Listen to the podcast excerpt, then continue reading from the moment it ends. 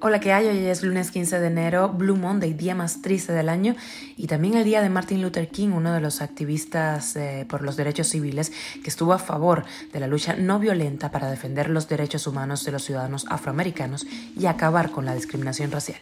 Esto es Cuba a Diario, el podcast de Diario de Cuba con las últimas noticias para los que se van conectando. El déficit de combustible para la generación distribuida provoca 13 horas de apagones en Cuba. Y un libro que voy a salir a comprar ya porque un ex capo ha revelado en sus memorias los detalles de los negocios del cartel de Medellín en Cuba y hay nombres ahí súper importantes como el de Raúl Castro. Y La Habana ratifica su alineación con Pekín y la política de una sola China. Ecuador sofoca los motines en siete cárceles y libera más de 150 rehenes. Esto es Cuba a Diario, el podcast noticioso de Diario de Cuba.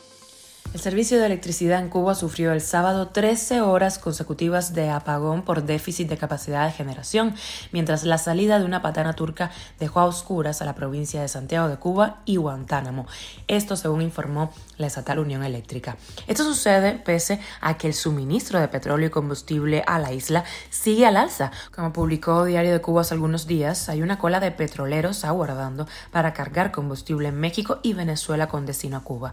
Solo durante enero la isla recibiría más de 2 millones de barriles de combustible, justo cuando se incrementa el precio y se dolariza la venta de gasolina y diésel en el país. Cuba a diario. Y recientemente revelaciones del ex capo del cartel de Medellín, Carlos Leder, recogidas en un libro de memorias, apuntan a que el general Raúl Castro dio luz verde a los negocios de tráfico de drogas por los cuales posteriormente cuatro militares cubanos fueron fusilados en el conocido como caso Ochoa. El ex narcotraficante cuenta por primera vez cómo eran las relaciones de los llamados extraditables con los gobiernos de Cuba, Panamá Nicaragua y Bahamas, los que recibieron millones de dólares para traficar sin contratiempos drogas colombianas con destino a Estados Unidos. Leder cuenta como grandes nombres de la política de la región, Raúl Castro, otros dirigentes, se sentaron en la mesa de negociación con narcotraficantes. Todos los detalles están en el libro Vida y Muerte del Cartel de Medellín de Penguin Random House, que ya está a la venta en librerías de Colombia. Y a raíz de las elecciones en Taiwán, pero sin mencionarlas, el ministro de Relaciones Exteriores Bruno Rodríguez dice que solo reconoce a ese territorio como parte de China.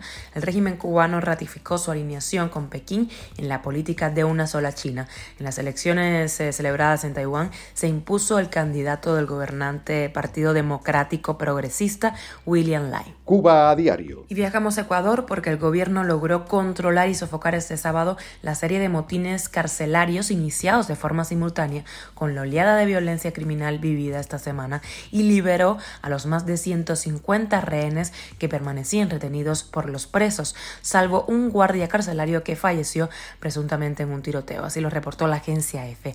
Los motines se habían vuelto el foco de esta crisis de violencia iniciada el martes con una serie de atentados y acciones intimidatorias que incluyeron el asalto de un grupo armado a un canal de televisión, lo que llevó al gobierno a declarar la guerra contra estas bandas a las que ahora cataloga como grupos terroristas. Antes eh, no pasaba esto. Ha cambiado la forma de reconocimiento de, este, de estos grupos, de estas bandas.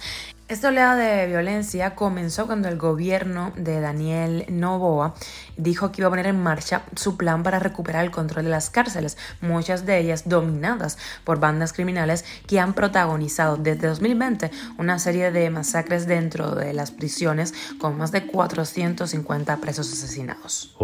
Esto es Cuba a Diario, el podcast noticioso de Diario de Cuba, dirigido por Wendy Lascano y producido por Raiza Fernández. Muchísimas gracias por informarte en Cuba Diario. Te recuerdo que estamos contigo de lunes a viernes. Yo soy Wendy Lascano y mañana nos escuchamos.